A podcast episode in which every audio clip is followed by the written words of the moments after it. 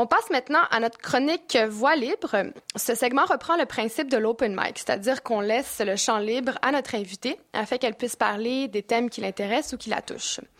Aujourd'hui, on laisse la voix libre à Marie-Lise Hamelin. Marie-Lise est l'auteur de La Semaine Rose, un blog qui s'intéresse à l'actualité avec un regard féministe. Au cours des dernières semaines, euh, l'organisation d'une manifestation féministe non mixte, ouverte euh, qu'aux femmes et aux personnes trans, a suscité la controverse. Plusieurs euh, rejettent l'idée qu'il est légitime pour les féministes de s'organiser entre elles et de choisir quelle stratégie elles désirent utiliser. la voix libre de Marie-Lise est donc une réponse à ces réactions. Puis, avec un ton humoristique, elle les parodie pour mieux critiquer leurs propos. Des féminazis, je vous le jure, des vrais féminazis. Hey, elles ont organisé il y a deux semaines une manifestation non mixte contre l'austérité patriarcale. Vous avez bien entendu? Non mixte, mesdames et messieurs. Vous savez ce que ça veut dire, ça? Sans inviter les hommes. Non, non, dehors les hommes, vous n'êtes pas les bienvenus. Je vous dis que ça a fait jaser, comme de fait. Il y en a qui se sont gaussés de rire, d'autres étaient outrés. On les comprend? Voyons donc une manifestation féministe qui exclut les hommes. Pourquoi faire? C'est bien normal que des hommes dirigent la marche, choisissent les slogans, puis crient plus fort que les femmes. Après tout, ils ont plus d'expérience. Faut leur faire confiance. Bon, au moins les féministes enragées n'ont pas tout le temps tout faux. Une semaine avant la manif non mixte, elles avaient aussi organisé une autre manifestation où tout le monde était le bienvenu. C'était la manif contre le ministre Barrette, puis son projet de loi 20, puis l'avortement. Ben là, il y en a encore euh, qui ont fait des injustices envers les hommes. Je vous le jure. Il y a des manifestantes qui ont scandé Barrette touche pas à mes ovaires. Hey, tu parles d'un slogan discriminatoire. Tu sais, on fait quoi des manifestants masculins? Ils en ont pas, eux autres, d'ovaires, d'utérus, puis toutes ces affaires dégueulasses-là. Bref, ils ont bien raison de chialer, les messieurs qui ont la bonté d'appuyer les femmes, puis ils ont bien raison de se sentir exclus, eux qui ont toujours eu le haut du pavé depuis leur naissance. Et les femmes oseraient leur retirer comme ça le temps d'une manifestation? Hey! Ces hommes l'ont déjà dit. Ils aiment les femmes. Me semble que c'est assez.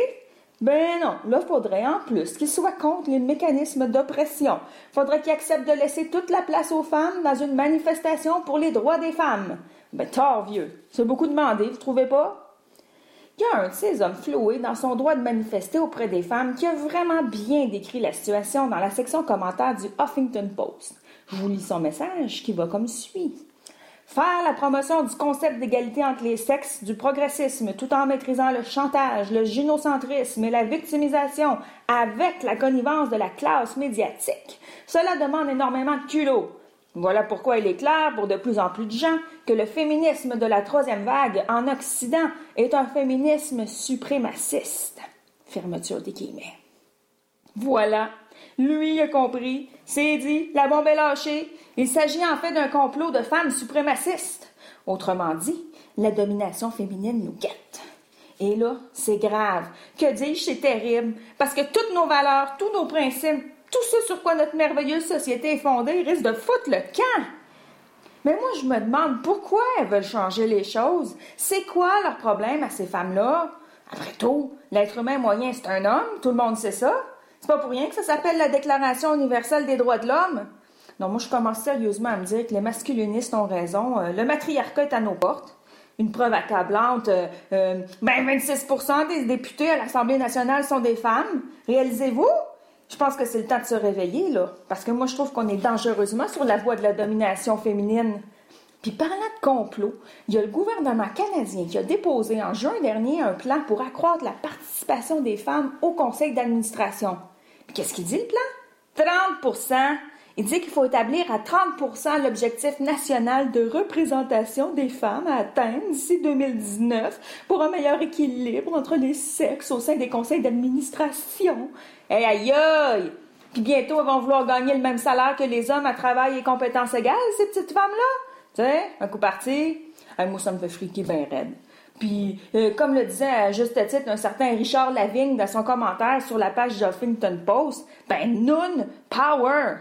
Hein? C'est ça? Noon Power. Puis je dirais même plus, Mega Noon Power.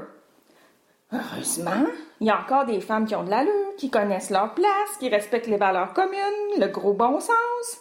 comme l'excellente chroniqueuse au Journal de Montréal, Sophie Durocher, un vrai socle devant le suprémacisme féministe. Sophie, elle résonne divinement, comme son chum, toujours prête à défendre les hommes victimes de sexisme inversé. Un peu comme sa collègue, là, euh, Tania Lompré, qui a déjà écrit J'ai un char, puis une hypothèque, ça fait que lâchez-moi que le féminisme. Exact! Le féminisme, le féminisme, pourquoi faire? Tout est réglé, les femmes peuvent travailler, gagner de l'argent, y est où le problème?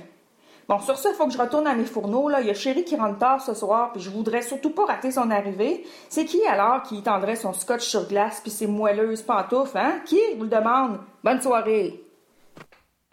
C'était Marie-Lise Hamelin pour la chronique Voix libre.